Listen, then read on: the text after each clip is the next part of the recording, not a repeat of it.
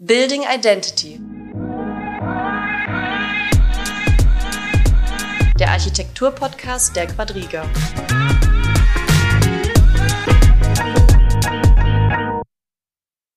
Herzlich willkommen zu einer neuen Folge von Building Identity.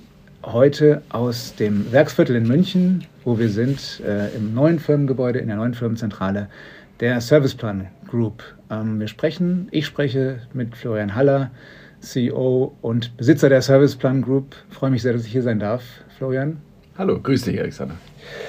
Wir sprechen über euren äh, Umzug, der gerade erfolgt ist in dieses Gebäude. Ein sehr prägnantes Gebäude, ein sehr, sehr spannendes Gebäude. Aber erzähl uns doch mal für euch als stark wachsendes Kommunikationsunternehmen, im Eingang steht auch House of Communication, was war überhaupt ausschlaggebend dafür, äh, den Standort zu wechseln und hierher zu ziehen? Ähm, Kern ist eigentlich, dass sich unsere Arbeit in den letzten Jahren strukturell sehr stark verändert hat. Ne? Wir hatten früher sehr viele unterschiedliche Einzeldisziplinen, ja, wenn du äh, Kommunikation oder Werbung gemacht hast im weitesten Sinne. Heute sind das meistens ganz komplexe Aufgaben, wo diese Einzeldisziplinen sehr eng miteinander abgestimmt, vernetzt und zusammenarbeiten müssen. Und in dem Sinne war das alte Gebäude war zu silomäßig strukturiert und wir mussten, um dieser neuen, dieser neuen Realität unserer Arbeitswelt letztendlich entgegenzukommen, ja, wollten wir eben ein anderes, eine andere Art von Gebäude, das offen ist, das transparent ist, was agil ist. Das klingt alles wie Buzzwords, das ist aber in der Praxis hier ganz schön zu sehen, wie, äh, wie wichtig das ist. Und ähm, leistet das Gebäude das alles? Erzähl doch mal, was, was sind sozusagen aus mhm. deiner Sicht die Stärken dieses, dieses äh, Gebäudes? Also, äh, also, ich bin ein begeistert, deswegen bin ich schwieriger, schwierig zu fragen. Ich bin begeisterter Fan von diesem, äh, von diesem Gebäude, ja. Und ich muss aber wirklich der Fairness aber sagen, obwohl dieses neue Haus mit seiner neuen Arbeitsweise den Leuten auch viel Veränderung abverlangt hat, ja, kriegen wir ehrlich gesagt ausschließlich, wirklich ausschließlich positive Rückmeldungen. Ja. Also wir haben ganz ganz wenig bis keine kritischen, keine kritischen Kommentare. Was leistet das? Das eine ist, es hat diese großzügige Offenheit. Ja? Also das heißt, es ist wirklich gemacht für Zusammenarbeit in der Fläche, in der, in, ist gemacht für Kommunikation, miteinander reden, sich austauschen. Das ist mal ein, äh, mal ein Ding. Das zweite ist, ähm, es ist wirklich ähm, wir haben aber trotzdem die Firmenstrukturen und die Disziplinstrukturen im Raum abgebildet, sodass man noch mit denen, mit denen man im Kern zusammenarbeitet, auch noch immer zusammenarbeitet. Aber durch diese Offenheit kriege ich plötzlich eine enorme Agilität. Das heißt, ich kann ganz schnell Teams verändern, Teams neu zusammensetzen. Das ist wahnsinnig wichtig. Das Dritte ist, ähm, dass wir hier wirklich eine Wohlfühlatmosphäre, finde ich, geschaffen haben. Ja? Also das fängt mit so Banalitäten an, wo man aber dann oft dran scheitert, scheitert es an den Banalitäten und nicht an den großen Sachen. Ähm, es ist ein unglaublicher Akustikschutz, ja. Also weil ein großes Thema ist, wenn du Offenheit hast, dass du Geräusch, äh, Geräuschbelästigung hast. Wir haben versucht, familiäre Ecken zu finden, wo man sich hinsetzen kann, wo man sich im Kleinen abstimmen kann ähm, wo, man, äh, wo man sich auch mal gemütlich machen kann. Wir haben eine ganz tolle Cafeteria, finde ich, wo man eben zu Mittag essen kann. Äh, wir haben Kunst im Gebäude. Also es ist wirklich darauf ausgelegt, dass es eben auch Spaß macht, dort zu sein, dass es einem Freude macht, dort, äh, dort zu arbeiten. Und wie viel Serviceplan steckt in dem Gebäude? Jetzt könnte man sagen, das, was du gerade gesagt hast, sind alles Kriterien für gute Bürogebäude, mhm. aber ist alles nicht Serviceplan spezifisch. Mhm. Wo steckt ihr naja. als, als Spirit drin sozusagen? Mhm. Also einerseits dieses, dieses verletzte Arbeiten, ja, das ist wirklich sehr serviceplanesk, weil unsere ganze Positionierung heißt im Grunde integrierte Kommunikation, eben die unterschiedlichen Disziplinen zusammenbringen. Insofern ist die Grundstruktur des Hauses der Kommunikation ist schon sehr serviceplanesk, ja. Es sind aber auch viele Details, die ehrlich gesagt, finde ich, sehr wir, äh, sehr wir sind. Also wir glauben ja sehr stark, oder ich glaube auch sehr stark dran, dass wenn wir als Chefs etwas oder an unsere Kolleginnen und Kollegen ranlassen, dann müssen wir es auch an uns ranlassen. Ja? Also das heißt zum Beispiel dieser, ähm, ja, wenn du so willst, Boardroom, den du hier siehst, ja, da sitzen wir als Geschäftsführer wie alle Kolleginnen und Kollegen, zugemessen etwas großzügiger, aber in der Struktur sitzen wir hier mhm. alle zusammen um einen Tisch herum, ja und haben nicht gesagt, naja, also dieses offene Arbeiten ohne feste Plätze, das äh, lassen wir an die Kolleginnen und Kollegen zu, aber nicht an uns zu. Ja. die Struktur mit dem der kleine Raum, den du jetzt, in dem wir hier gerade sitzen, unsere Besprechung machen, die sind natürlich ganz wichtig in den offenen Flächen, dass man Möglichkeiten hat, sich abzu, auch mal abzuschotten und was im Vertrauen zu Das gibt es in den, in den, äh, in den einzelnen, in der, auf den einzelnen Stockwerken äh, genauso. Also das ist ein zweiter Punkt, der finde ich. Das dritte ist, was sehr serviceplanesk ist, ist die, ist die Integration der Kunst. Ich glaube, dass Kunst zu unserem Geschäft ja, äh, dazugehört. Es gibt eine Brücke die zwischen Kunst und Werbung, ja. Die sind eng miteinander verknüpft gewesen, auch historisch sehr eng miteinander verknüpft gewesen. Die heißt Kreativität.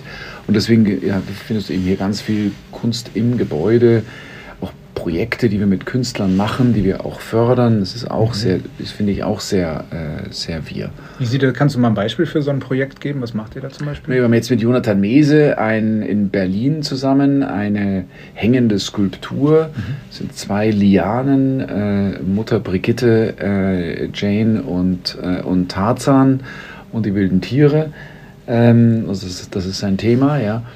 Und das haben wir in, in Berlin eröffnet mhm. und, äh, und ist ein, äh, unser Treppenhaus dort ist ein Bauhausgebäude, ja, ist ein zentraler Bestandteil und, und da findet eben diese Kunst statt. Oder wir machen, hier, wir machen eine, eine, eine Serie von äh, Kunstgesprächen, die heißen Art Pros, wo wir weniger bekannte zeitgenössische Künstler hierher einladen, sich zu präsentieren und mit ihnen in Austausch zu gehen. Da findet demnächst wieder eine Performance statt, das macht äh, unser ähm, Kollege Tommy Schmidt, der selber Künstler ist, mhm. ganz, ganz tolle, äh, spektakuläre ähm, ja, ähm, Kunstevents gemacht hat.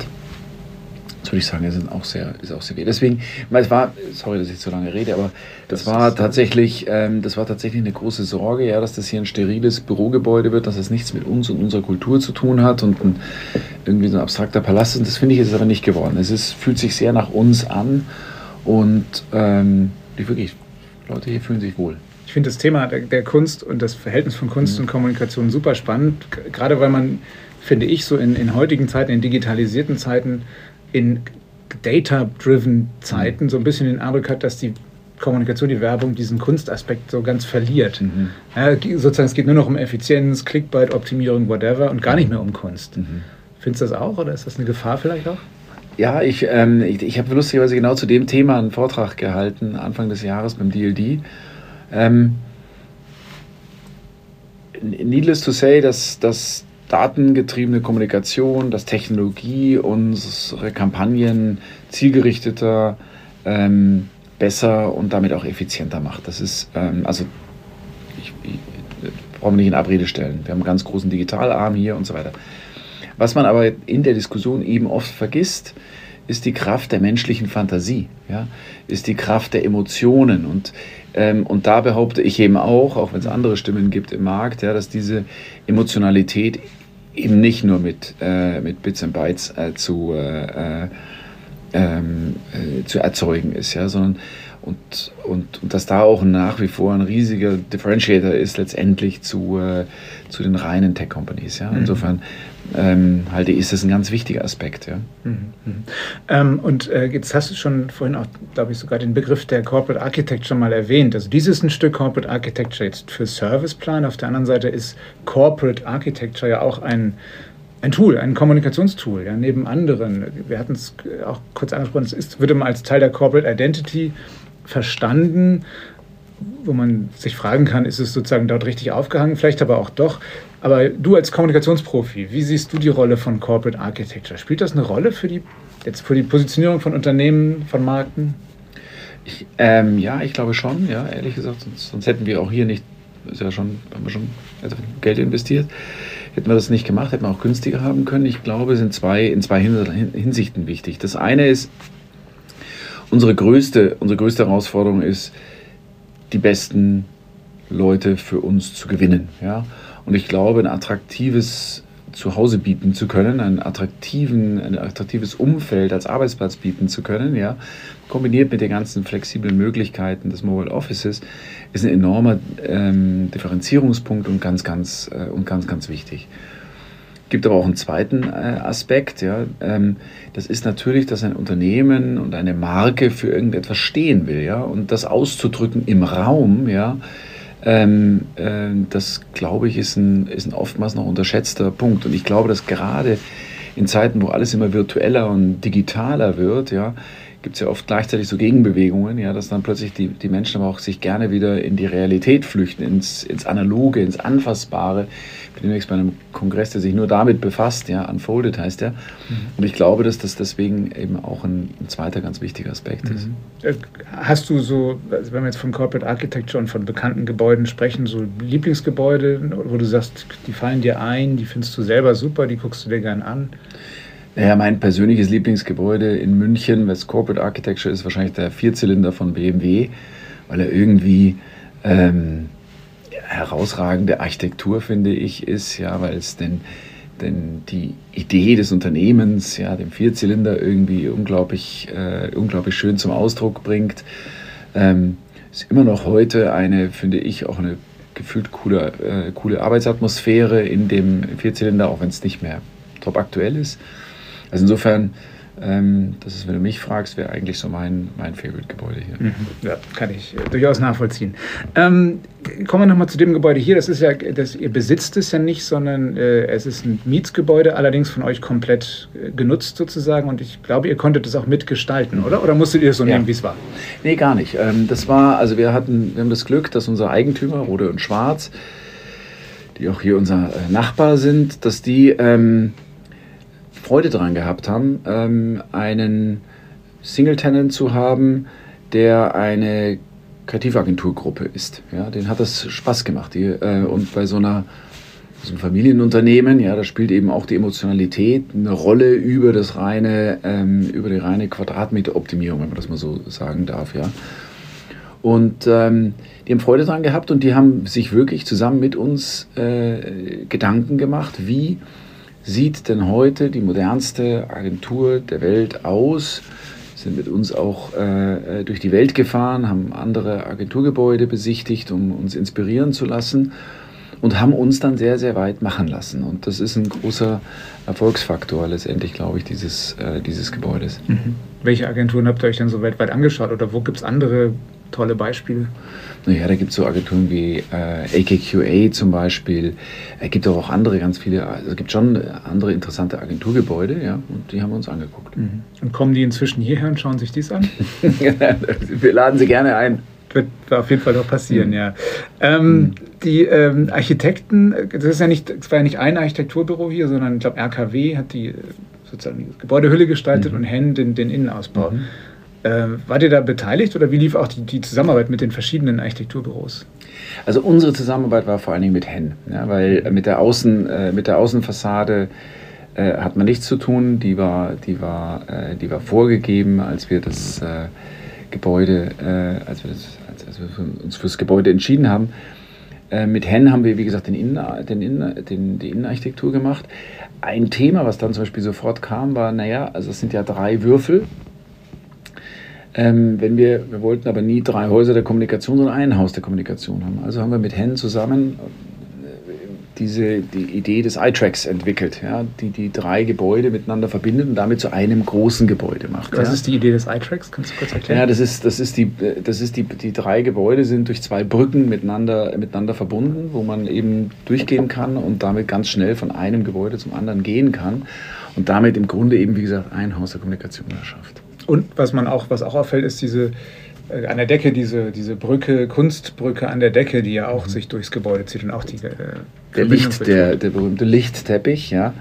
Ähm, das ist auch, also wir haben, wir haben versucht hier eben ein paar so ähm, Signature-Items äh, letztendlich zu, zu etablieren, ja, die auch ein Stück weit für uns stehen sollen. Der Lichtteppich ähm, ist ein, ist ein, das sind, das ist ein, ein das sind Buchstaben, das ist ein, äh, wie nennt man es, ähm, ist für uns designt worden, eine Schrift, extra Schrift, die für uns von Überlebe mhm. designt worden, ist eigentlich ein Orientierungshilfsmittel, aber wenn man ehrlich ist, ist es eigentlich ein, Kunst, äh, ein Kunstobjekt, das mit Überle zusammen äh, designt worden ist, was eben die, drei Gebäude zu einem macht.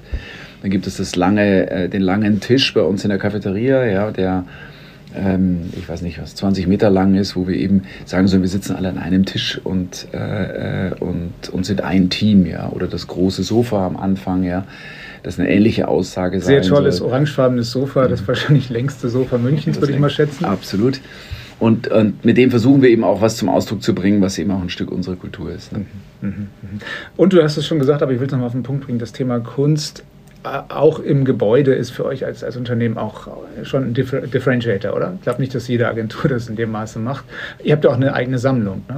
Absolut, absolut. Da haben wir natürlich auch ein bisschen das Glück, sage ich mal, dass wir nicht... Ähm, wir sind ja nicht publicly listed, ja, also wir sind ja keine Aktiengesellschaft, das heißt, wir müssen das nicht berichten. Das ist ein Stück weit die Sammlung meines Vaters und, äh, und von, äh, von mir, ähm, die, da eben, äh, die da eben stattfindet, ja, und wir können das eben auch selber entscheiden. Ja, wir, wir, wir machen das eben auch gerne. Deswegen, deswegen siehst du das bei vielen Agenturen eher nicht. Und man sieht es hier, glaube ich, erstmals so richtig toll präsentiert. Ne? Ich weiß, im ja. alten Gebäude, mhm. da hattet ihr immer einen Katalog liegen, mhm. weil ihr gesagt habt, wir haben so viel Kunst, mhm. die wir gar nicht zeigen können. Und nur durch die mhm. Publikation können wir sie zeigen. Jetzt könnt ihr sie erstmals zeigen, oder?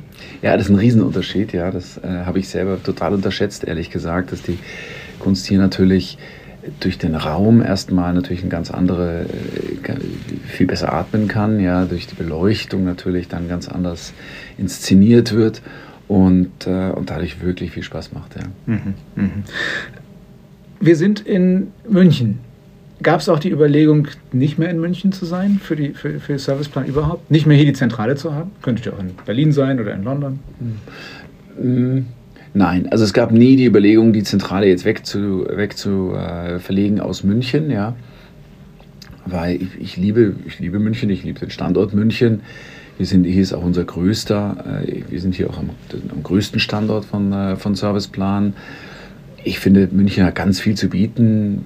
Tolle junge, äh, junge Menschen, Universitäten und Hochschulen, die, äh, die forschend unterwegs sind, aber die eben auch tolle, tolle, tolle Menschen ausspucken eine tolle Lebensqualität und tolles Umfeld, was für viele eben immer wichtigere äh, das Kriterium ist, um einen Arbeitsplatz zu äh, bestimmen. Was wir am Anfang hatten, war eine Diskussion, sollen wir denn in der, in der Stadt selber bleiben, also in der Innenstadt selber bleiben, oder sollen wir nicht lieber rausgehen ähm, und ähm, tieferen Gewerbesteuersatz äh, äh mitnehmen, ähm, geringere, äh, geringere Mietkosten. Davon sind wir dann aber relativ schnell wieder weggekommen, weil ja, du kannst ziemlich viel Geld damit sparen, das ist, muss man wirklich so sehen als Unternehmen. Aber ich glaube, du bist damit, ähm, du tust dir damit einen Bärendienst, weil es für eben unsere größte Schlacht ist, wie gesagt, die besten Talente für uns äh, zu gewinnen. Ja? Und, ähm, und die wollen nicht eine Dreiviertelstunde jeden Tag in die Vorstadt fahren, ähm, um dann am Abend wieder eine Dreiviertelstunde wieder reinzufahren. Ja? Ist diese zentrale, zentrale Lage mitten Münchens eben wahnsinnig, wahnsinnig attraktiv. Der zweite Punkt ist, dass ich auch glaube, dass ein kreativer Beruf, ehrlich gesagt, unter die Menschen gehört. Ja, ich habe es nie ganz verstanden, warum Medien äh, so ganz rausziehen. Ja. Ähm, nur weil das ein bisschen günstiger ist, weil ich einfach glaube, dass ein kreativer Beruf unter die Menschen gehört interessanterweise, also der Begriff der Kreativität ist interessant, weil wir sind ja hier, wir sind in München, wir sind mhm. aber jetzt nicht äh, am Marienplatz oder so, mhm. äh, auch nicht am Hauptbahnhof, sondern im äh, Kunstpark Ost. Mhm. Also, und ich weiß, ihr, es stand für euch auch mal zur Debatte, ins Karl zu ziehen, was ja mhm. sozusagen noch stärker Downtown München mhm. wäre. Hier ist ja so, dass eher so ein Kreativviertel. Spielt dir das auch eine Rolle? Also mir hat das hier sofort gefallen. Ich habe das überhaupt nicht auf dem Zettel gehabt, ja. Ähm, überhaupt nicht auf dem Zettel gehabt. Ähm, es gab auch eine Diskussion, ob wir nach Schwabing Nord gehen, ja, wo da Amazon und Google und äh, nicht, nicht, Google nicht, aber Amazon und, und andere sitzen. Wenn du da mal in das Viertel gehst, dann bist du zwar noch relativ zentral in München, würde ich mal sagen, ja, aber das ist einfach ziemlich tot. Ne? Also da ist kein Leben, keine Atmosphäre. Was mir in diesem Viertel hier wahnsinnig gefallen hat, ähm, ist, dass es ein unglaublich lebendiges Viertel ist. Es wird viel gemacht, gebaut ist aber auch äh, ein durchwachsenes Leben, unterschiedliche Leute da und ich glaube, das tut uns als Agenturgruppe wahnsinnig gut, hat mir irrsinnig gut gefallen. Und was natürlich schon ein ganz wichtiges Kriterium war, ist, dass es super angebunden ist. Also unsere Leute können mit dem Fahrrad kommen, machen ganz viele, können aber auch mit der S-Bahn, der U-Bahn kommen, können, äh, können auch mit dem Auto kommen, wenn es äh, denn sein muss. Und das ist schon äh, ganz, ganz wichtig. Mhm. Florian Haller, ganz, ganz herzlichen Dank. Vielen Dank fürs Interview. Danke dir. Ja, zu äh, Ihnen noch zum, zum, zum Hinweis, äh, Building Identity gibt es äh, auf Twitter, gibt es auf LinkedIn, folgen Sie uns, äh, abonnieren Sie uns, wenn Sie uns nicht schon abonniert haben und bis zum nächsten Mal. Das war Building Identity. Der Architektur-Podcast der Quadriga.